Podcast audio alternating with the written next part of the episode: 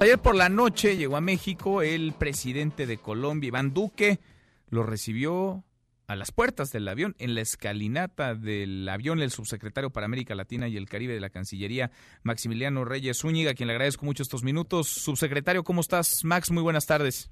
Gracias, Manuel. ¿Cómo estás? Eh, buenas tardes, el agradecido soy yo. Al contrario, gracias por platicar con nosotros. ¿A qué viene Iván Duque? ¿A qué viene el presidente de Colombia? ¿Y cómo anda la relación de México con Colombia, subsecretario? Pues eh, mira, andan en un nivel extraordinario y justamente la visita del presidente obedece a ese nivel en el que se encuentran las relaciones entre los dos países.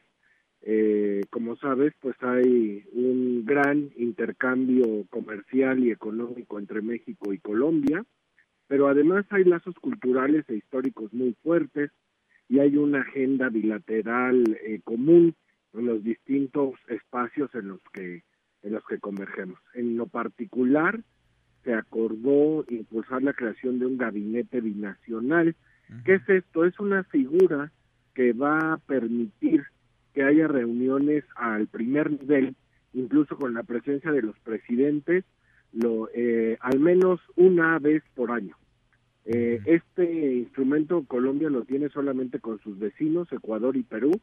Nos, nos hicieron la petición de que de hacer uno con México y por supuesto que nosotros accedimos a ello. ¿Por qué es importante para México la relación con Colombia y particularmente con el presidente Duque? Porque hemos visto que el gobierno del presidente López Obrador, la Cancillería encabezada por el, secretario Marcelo Ebrard, pues ha volteado la mirada como no se registraba hace muchos años o quizás nunca hacia el sur del continente, pero el caso particular de Duque, vaya, eh, ideológicamente en el espectro político, no estaría tan cerca del, gobierno mexicano del presidente López Obrador, más tiraría él hacia la derecha. ¿Cómo se da este acercamiento con estas ideologías que ahí están, pero por qué es importante para México?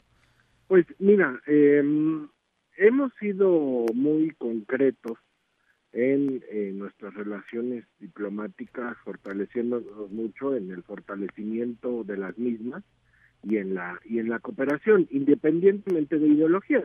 En América Central hay varios presidentes que no son precisamente de la misma ideología nuestra, del presidente López Obrador, y ya han estado con él también.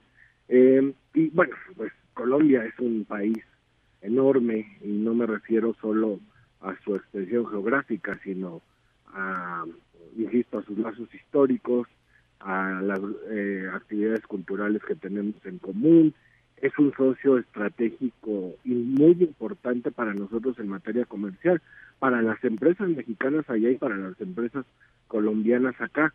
Eh, somos países que compartimos litorales en ambos océanos, en fin, hay una gran cantidad de lugares comunes y lo que se acordó hoy es fortalecer precisamente esos esos lazos. Me imagino, subsecretario, que varios presidentes pues así como Andrés Manuel López Obrador les corre la cortesía, los invita a nuestro país, querrán invitarlo a él, pero ha dicho el presidente, pues que él no, que él no viajará o realmente sale o no sale de, de nuestro país, viaja mucho dentro del territorio nacional. ¿Cómo manejar esto? ¿Cómo se le explica a los otros presidentes cuando lo convocan o cuando lo invitan a sus países? Pues que no va a ir el presidente López Obrador. Pues mira, eh, en primer lugar, él es muy puntual en sus razones por las cuales por el momento ha decidido no salir, que es atender la gran cantidad de pendientes y temas nacionales eh, que hay.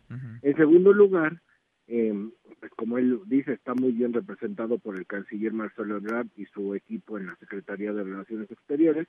Y en tercer lugar, este, eh, pues bueno, habrá un momento en que él cambie de, de decisión, los presidentes lo entienden muy bien y lo aceptan gustosamente.